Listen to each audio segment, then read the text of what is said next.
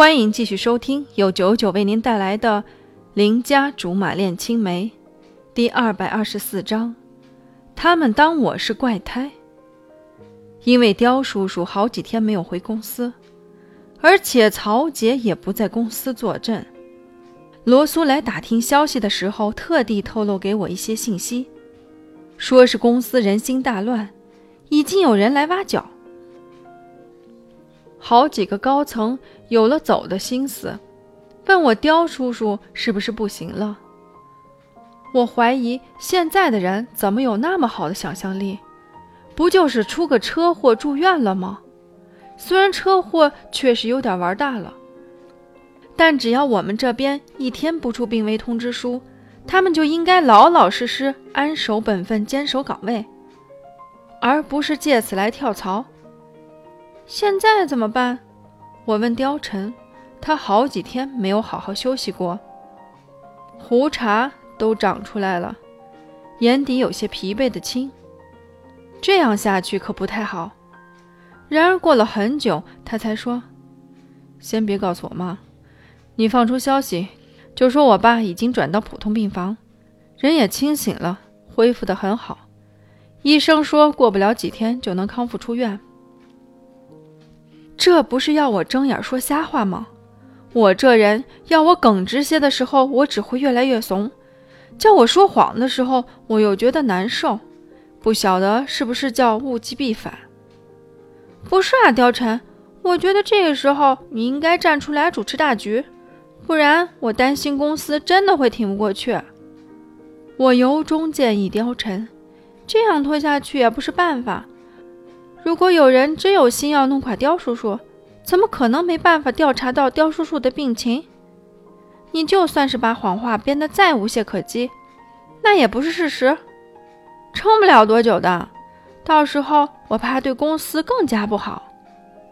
我把利害关系都分析了一遍，谎言被揭穿不过是时间问题，连我这种智商都能想得到的，貂蝉不可能不清楚。我知道，他淡定如常。果然他是知道的。于是他说：“我故意的，我就是等人来揭穿。不想造反的，自然在知道真相后也不会怎么着。那些叫着要给正义说法的人才是有问题的人，难道不是吗？好像听着有点道理。”这么说，他做这些的目的都是逼那个背后的人自己站出来。从来就觉得理科生的思维我跟不上，于是也不想跟他们玩。从来都是他们看我如怪胎，我视他们为书呆。而今天我才发现，我的智商和应变能力真心不能和貂蝉这个理科生比较。这个结果完全颠覆了我二十多年来的认知。真是太毁意识形态了。好吧，我祝你天随人愿。其实我也觉得你出面才是最好的。况且刁叔叔也没别的心愿，他就是想在有生之年把公司办得有声有色，然后好好的交到你手里。为此，他做了很多事情，只是你不知道而已。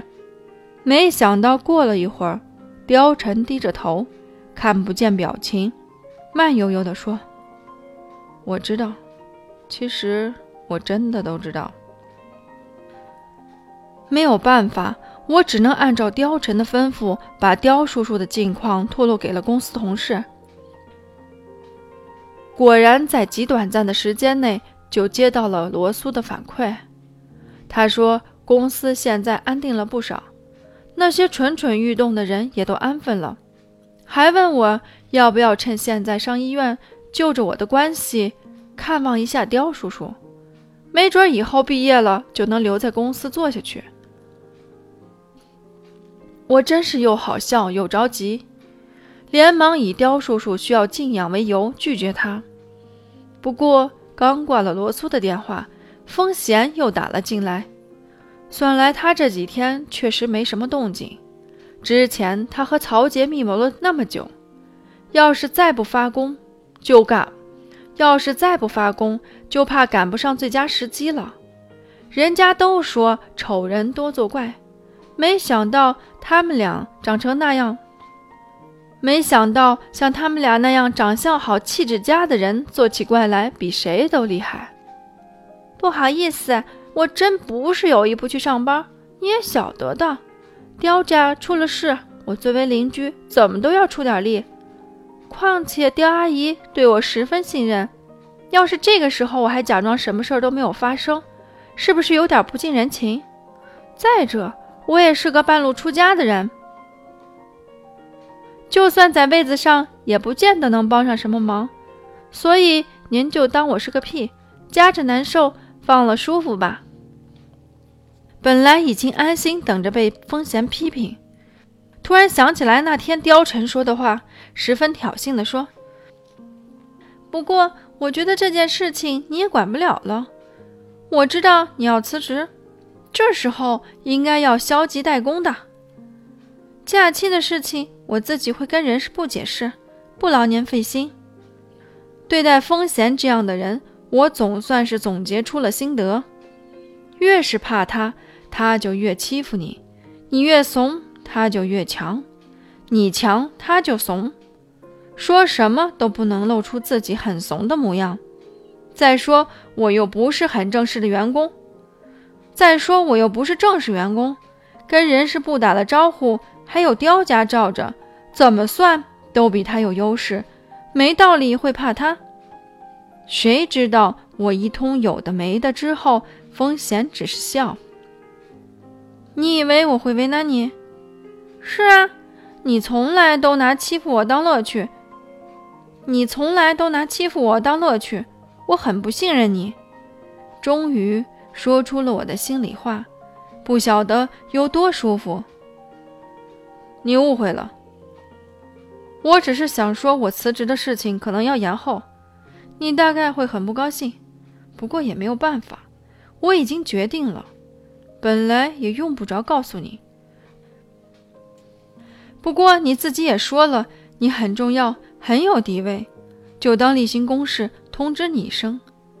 他说的顺溜，现在是早就预谋好的，根本不是临时起意。为什么呀？他得意地说：“我怎么也是老板亲自挖角过来的。现在老板受伤住院，我这个时候撂下摊子就走人。”岂不是叫同行看我笑话，说我忘恩负义？连你都知道什么叫不近人情，我又怎么会不明白呢？